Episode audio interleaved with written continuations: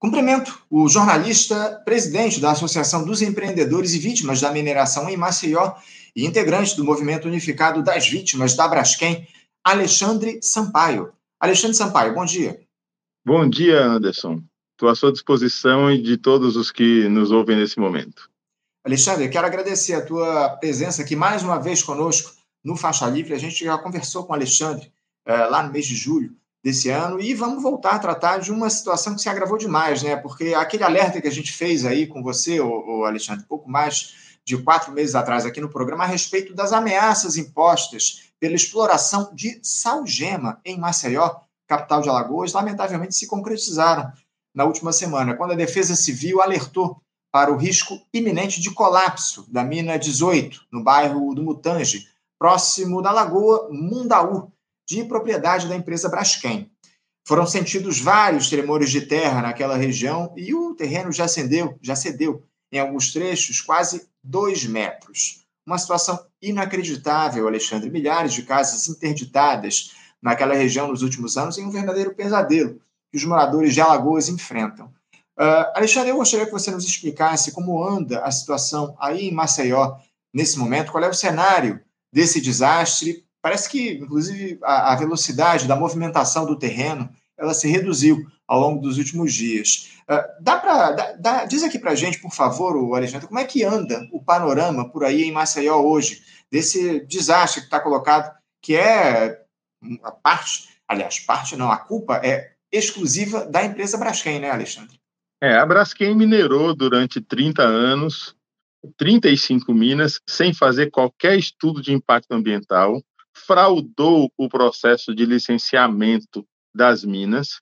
Isso está na nossa ação civil, ação civil não, desculpa, uma ação criminal já impetrada na Justiça Federal contra a mineradora, porque ela foi poluição qualificada e fraudou o processo de licenciamento para ter mais lucro e com isso, ao, após explorar essas 35 minas sem nenhum critério técnico, abrindo crateras com um diâmetro acima da capacidade que o terreno conseguiria suportar, é, com distâncias entre uma mina e outra, em alguns casos de 10 metros, 30 metros, quando o mínimo seria entre 100 e 150 metros entre uma mina e outra. E após essa lambança técnica, essa irresponsabilidade sem precedentes, que gerou o maior crime socioambiental do mundo na área urbana, aqui em Maceió, a mais ou menos 60 mil pessoas foram evacuadas do, do, dos bairros afetados, de cinco bairros, 6 mil empresas e 15 mil trabalhadores perderam o emprego. Só que agora, é, isso aí foi feito preventivamente para que, é, no eventual colapso das minas, é, as pessoas não viessem a participar dessa catástrofe. Só que há moradores no entorno do mapa ainda, Anderson. Esse é o grande perigo e essa é a grande preocupação nossa. Tanto no lado sul, no Bom Parto, quanto no trecho próximo do bairro do Farol, ali onde é onde, nas imediações do Hospital Portugal Ramalho, quanto também no outro lado da lagoa, onde ficam os flechais de baixo, os flechais de cima, a Marquês de Abrantes, as quebradas, né? E também a Defesa Civil não consegue afirmar com certeza, não consegue garantir a segurança de outras regiões no entorno do mapa, como, por exemplo, a Vila Saém, a, e o entorno da rua José Silveira Camerino, que para quem nos ouve de Maceió sabe muito bem. Mas para quem não nos ouve, o que importa é o seguinte: a borda do mapa corre também risco. E aí, quando você começa a investigar o problema, você percebe que há uma é, há uma leniência, há uma cumplicidade entre Defesa Civil e Braskem, de modo que a gente não sabe quem está dizendo a verdade, como essa verdade está se expressando no dia a dia das pessoas, e há um sentimento de caos no entorno do mapa e de insegurança profunda por conta da prefeitura de Maceió, desde que esse atual prefeito assumiu, nunca fez uma entrevista coletiva informando para onde eram os problemas, até onde iria esse problema, e nunca deu transparência para as leituras dos dados geofísicos, como, por exemplo, a interferometria, é, os, os sismógrafos. Então, hoje, todos esses dados estão contidos numa caixa preta, não tem como a gente interpretar esses dados, a sociedade não está sabendo qual é a real dimensão do problema e a ausência de transparência torna tudo isso muito mais caótico, muito mais complicado e são vidas humanas que estão em jogo. E eu fico impressionado como a gente continua com muita informação desencontrada. Eu vou dar um exemplo, Anderson, para vocês. É, dois dias antes do juiz determinar a, a autorização do, de uso da força policial para que 26 famílias que resistiam dentro do mapa de, de risco da Braskem e da Defesa Civil. É, o Abelardo, que é o coordenador da Defesa Civil, disse que ninguém precisava ter pânico, que não havia risco de, é, de pânico, que todo mundo ficasse tranquilo. Dois dias depois, veio uma notícia da própria Braskem dizendo que era preciso fazer uma, uma desocupação urgente por causa do colapso da mina 18. Então, o que nós percebemos é um amadorismo completo da Defesa Civil, da Prefeitura Municipal de Maceió e a, a formação de um gabinete muito mais político do que técnico. O que nós precisamos é, é essa coisa que a gente viveu recentemente no governo do Bolsonaro, da negação da ciência, da negação da técnica, está acontecendo na cidade de Maceió. Uhum. O, se o prefeito estivesse fazendo alguma coisa responsável, se o Ministério Público, se a Defesa Civil estivessem realmente preocupados, traria os melhores técnicos do Serviço Geológico do Brasil, divulgaria para as entidades científicas internacionais, porque o que acontece aqui é algo sem precedente no mundo. Uhum. Então, não dá para tratar amador, de forma amadora, de forma é, interesseira esse assunto. Esse assunto ele tem a raiz dele no crime, numa exploração irresponsável de salgema, por conta de uma mineradora, mas a consequência dele não pode ser tratado da maneira criminosa como a mineradora tratou o nosso subsolo. E o crime permanece, cara. Eu fico impressionado com o amadorismo e responsabilidade, as contradições que a Defesa Civil. Ninguém aqui em Maceió acredita mais no prefeito, na Defesa Civil, no Ministério Público Federal, no Ministério Público Estadual. E aqui eu não estou proferindo ofensas ou qualquer coisa, eu estou constatando uma realidade. É a falta de transparência é algo tão criminoso quanto o próprio crime que a Braskem cometeu.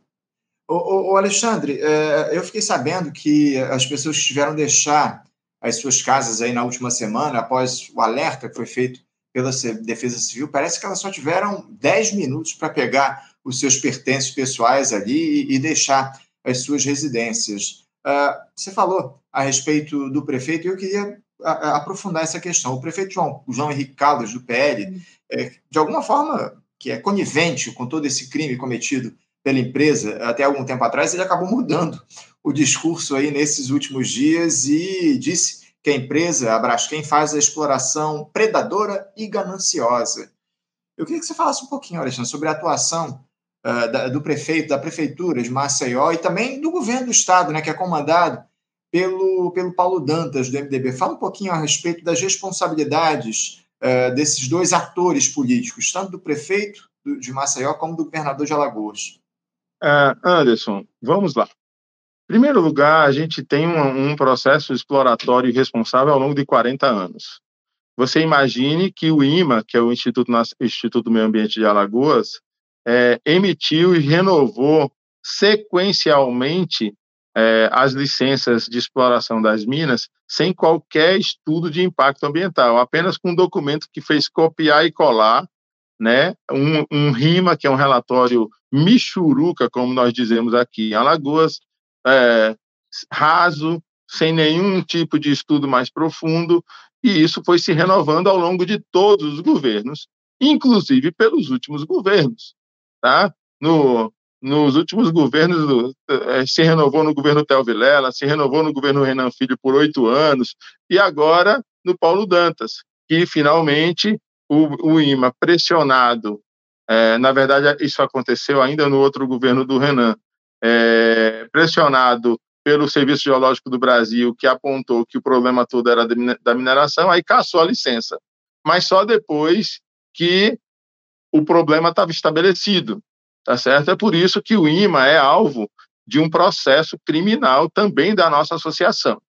Agora, é, o que nós percebemos, do ponto de vista tanto do governo do estado quanto da prefeitura de Maceió, e eu acho que nesse sentido ambos é, têm igual responsabilidade, eu estou falando dos últimos governos, é porque, assim, tem, tem uma primeira questão que é o crime é, da exploração geológica, né?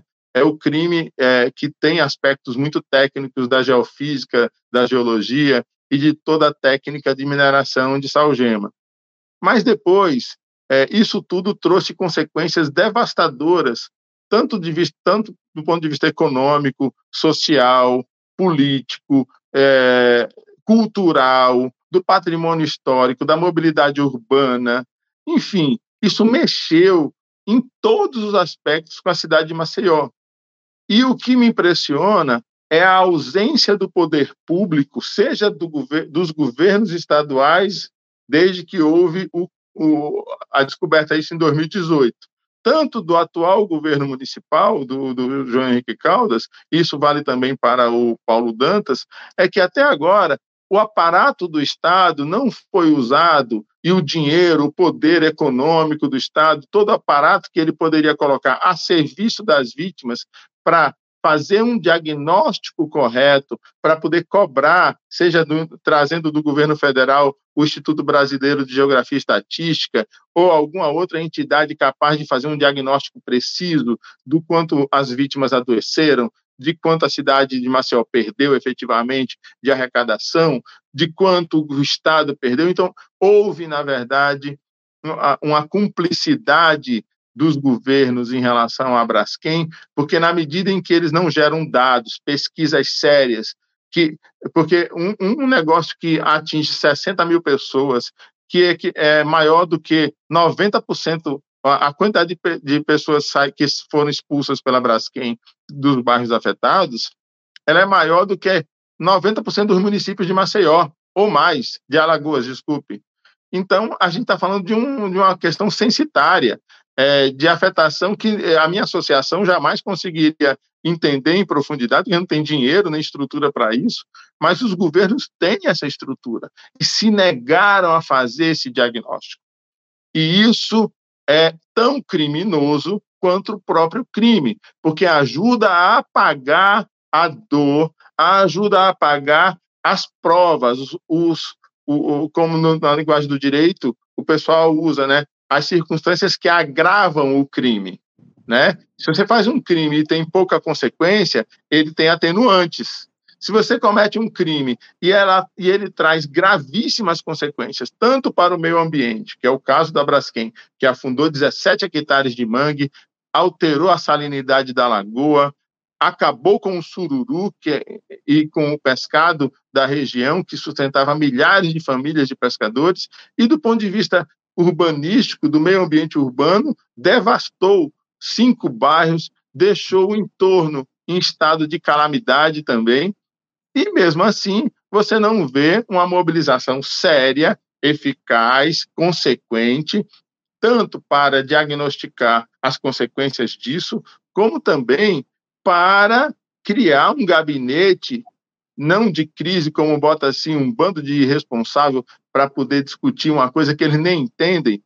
Um problema com essa magnitude que não existe precedentes na história da geologia, da mineração, exigia que você criasse um gabinete com notório saber, com técnicos da Alemanha, da Itália, do, do Serviço Geológico do Brasil para coordenar, mas tiraram o Serviço Geológico do Brasil de Maceió, né? tiraram os técnicos, deixaram a raposa cuidando do galinheiro. Basta dizer que foi a Braskem que avisou a Defesa Civil, quando era a Defesa Civil que tinha que ter o monitoramento do solo.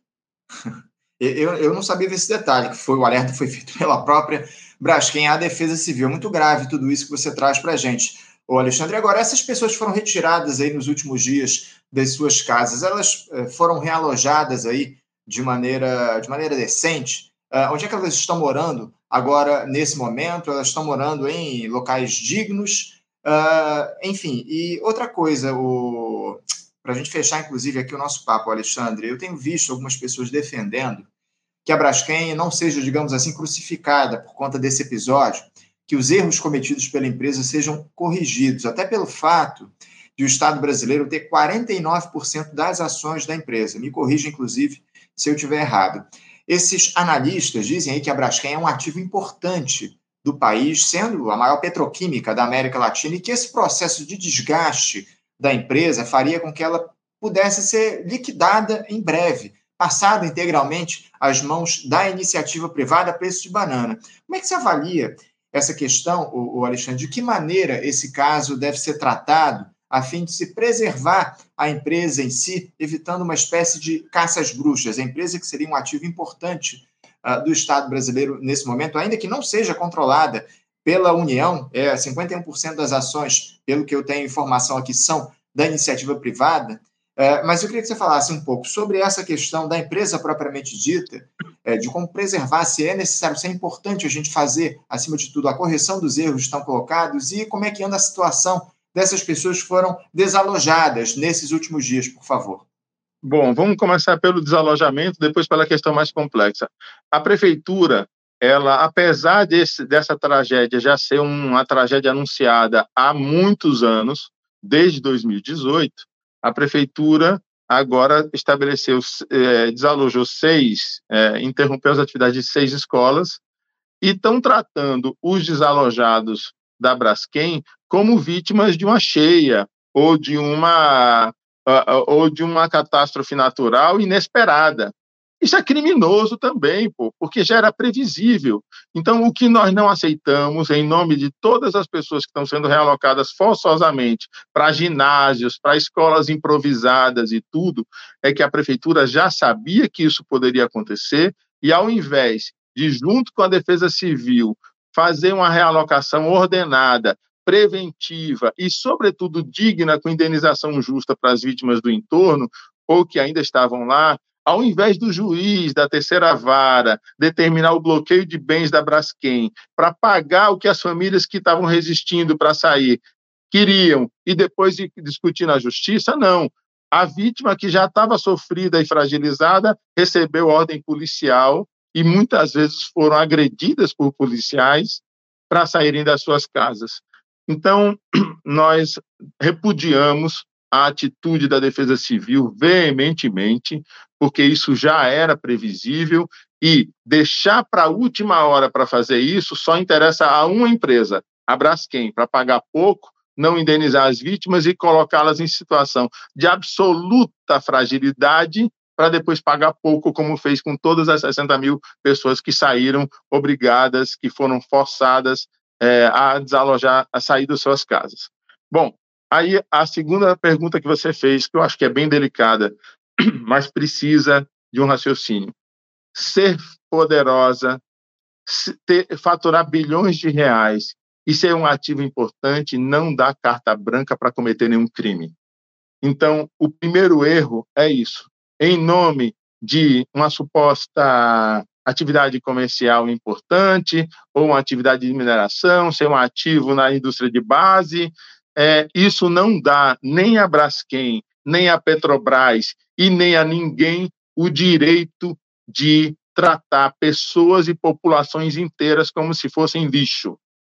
Não dá. Então, essa é a primeira coisa. Segundo, a falta de transparência desde o processo de licenciamento.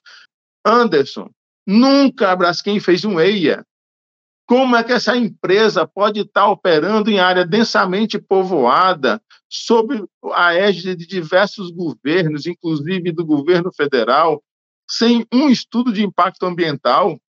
Como se explica um negócio desse? Então, a falta de transparência, de ética, de da boa prática da mineração e, e, da, e do manejo dos seus processos de exploração fizeram com que as ações da Braskem agora, apesar dela estar tentando é, blindar a imprensa, como vocês e outros veículos, para ninguém saber disso, é, derretessem agora. Mas por quê? Porque ela tem a, a, a, o compliance socioambiental é fachada, ela pratica greenwashing, que é a, o, a maquiagem, assim, a sustentabilidade para Braskem é apenas um jogo de palavras.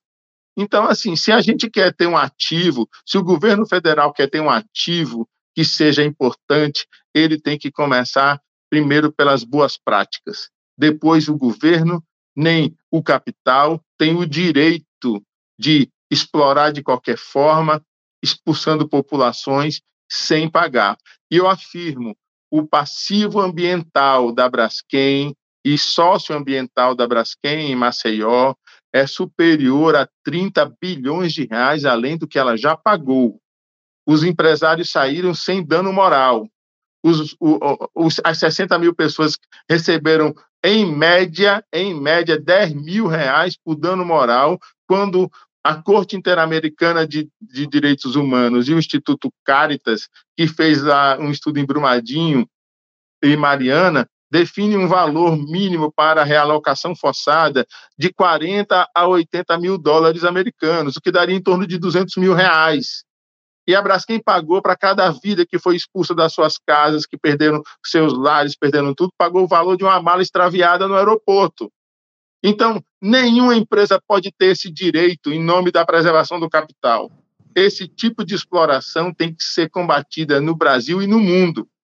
Então, assim, é, se hoje as ações da Braskem derretem, é porque o mundo está descobrindo a lambança técnica e o crime que ela cometeu, pô.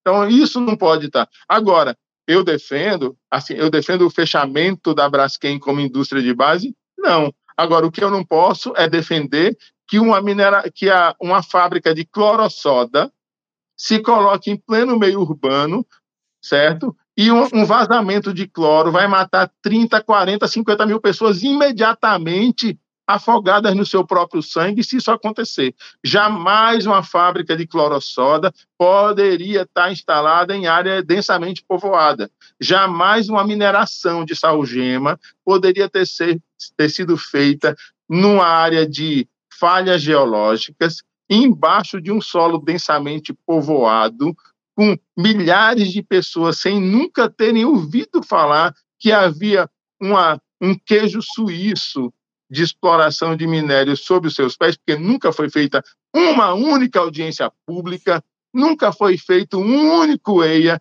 nunca se discutiu com a sociedade nada. Isso é absolutamente inadmissível. E o que me causa espanto, Anderson, é que até agora, o Ministério Público Federal não fez uma, uma ação criminal contra a Braskem. A gente fez uma notícia crime, a gente, eu digo, a nossa associação de empreendedores e algumas vítimas, a gente apresentou uma notícia crime pela, é, pela associação para o Ministério Público, que por lei, quem tem a prerrogativa de, de investigar crimes ambientais é o Ministério Público Federal ou estadual, nesse caso, é, eles silenciaram, tanto pelos quatro anos que já se passaram até agora, do, do, do início do desastre até agora, como também depois do prazo legal que a nossa associação entrou no, no Ministério. Então, eles silenciaram, foi preciso a gente apresentar uma queixa-crime subsidiária, ou seja, na ausência, na omissão completa do MPF, a gente foi na Justiça Federal cobrar, e agora, instado pela, pela Justiça Federal, o MPF diz que a nossa associação não tem legitimidade, que ela está esperando um inquérito policial que se arrasta há quatro anos sem ouvir ninguém, sem nenhuma diligência, sem nada, porque quando a gente entrou no juízo, eles, o, a Justiça Federal disse que não estava sabendo do inquérito, portanto, nunca foi instada para dar nenhuma autorização de quebra de sigilo bancário, quebra de sigilo fiscal, quebra de correspondência ou mesmo de é, busca e apreensão. Então, assim, a, o que nós vimos, o que nós presenciamos no estado de Alagoas é uma conivência absolutamente inaceitável entre é, o sistema de justiça, os poderes executivo e judiciário e legislativo em prol de uma empresa que acabou de dizimar muito mais empregos do que ela gera no estado de Alagoas. A cadeia química e plástico do estado de Alagoas gera pouco menos de 4 mil empregos. Uhum. Só nos bairros afetados ela dizimou 15 mil empregos. Tá? Então, como explicar esse tipo de, de, de capitalismo predatório? Como explicar esse tipo de exploração? É algo inaceitável. Então, assim, você quer preservar o seu capital, haja direito. Pô. Quem tem empresa, eu tenho empresa, eu tenho muito cuidado na hora de, de você contratar, na hora do uso de EPI. Você tem que seguir a. Tem uma legislação, isso tem custo, porque você precisa contratar consultor, você precisa contratar, comprar EPI, você precisa construir infraestrutura que é cara. E para maximizar os lucros, essa Braskem faz, fez uma lambança geral aqui. E isso é inaceitável. Então, assim, nós não somos contra a atividade de mineração. Nós não somos, nós não somos a favor do fechamento de uma fábrica como a Braskem.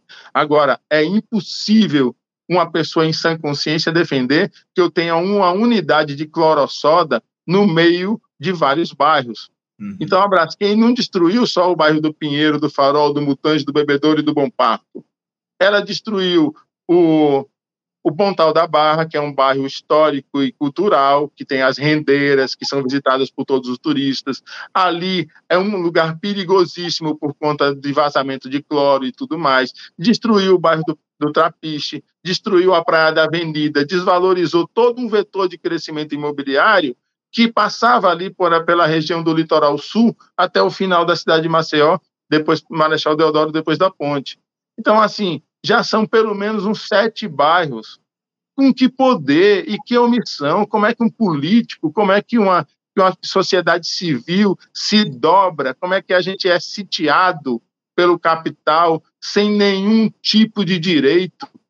Agora que o mundo está sabendo disso, mas o que acontece aqui em Maceió é uma faixa de Gaza, uhum. entendeu? É assim, é uma é, é, é um poder avassalador que ao invés de estar bombardeando de cima para baixo, está bombardeando de baixo para cima.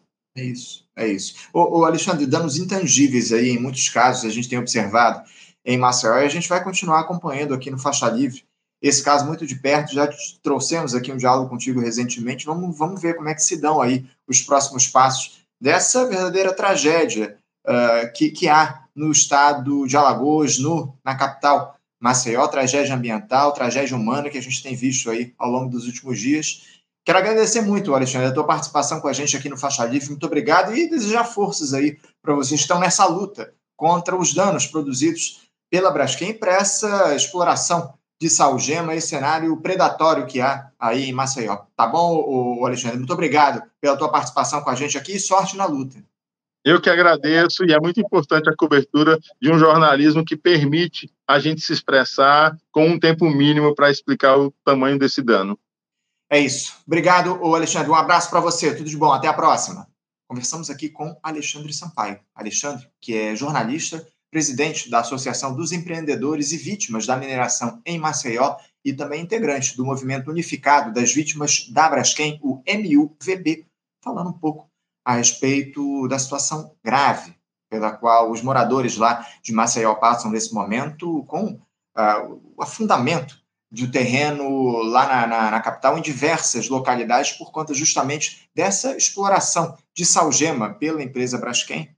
Enfim, é, a gente já vem acompanhando isso há algum tempo e a gente vai continuar de olho nesse tema aqui no faixa livre dos danos que são provocados aí a essa população lá do nordeste do país. Gente, eu quero encerrar, vou encerrar a edição do nosso programa de hoje, edição polêmica aqui, trouxemos temas polêmicos no nosso Faixa Livre. Quero agradecer muito a audiência de todos vocês. Uh, continuar estabelecendo que o Faixa Livre ele é um, um, um campo, um espaço aberto para o diálogo, acima de tudo, e a gente traz aqui as diferentes opiniões, e, e, eu acho que é fundamental esse papel que o Faixa Livre cumpre. A gente vai trazer, como eu citei aqui, um diálogo sobre a questão de Cuba a partir de um outro viés ideológico, a partir de uma outra visão uh, em relação ao que acontece lá na ilha uh, do Mar do Caribe. Enfim, vamos trazer essa questão aqui no nosso programa. Mas antes disso, eu quero só, antes de encerrar, quero lembrar que amanhã, dia, 20, dia 5 de dezembro, é dia de aniversário.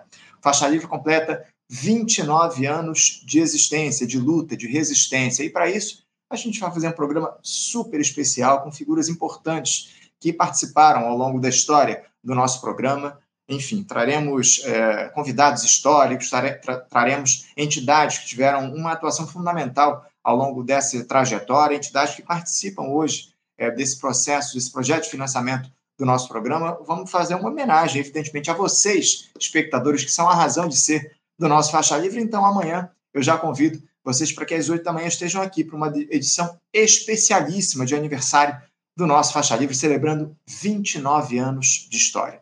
Quero agradecer demais a audiência de todos vocês no dia de hoje e estaremos de volta aí com essa edição especial amanhã, às 8 da manhã. Desejo a todos uma ótima segunda-feira, deixo meu abraço. Até amanhã. Você, ouvinte do Faixa Livre, pode ajudar a mantê-lo no ar. Faça sua contribuição diretamente na conta do Banco Itaú, agência 6157, conta corrente 99360, dígito 8. Esta conta encontra-se em nome do Sindicato dos Professores do Município do Rio de Janeiro e região, o Simpro Rio, uma das nossas entidades patrocinadoras, mas seus recursos são destinados exclusivamente para o financiamento do nosso programa. Você pode fazer sua doação de qualquer valor, utilizando também a nossa chave Pix, que é ouvinte@programafaixalivre.com.br. Sua contribuição é fundamental para a manutenção desta trincheira progressista no ar.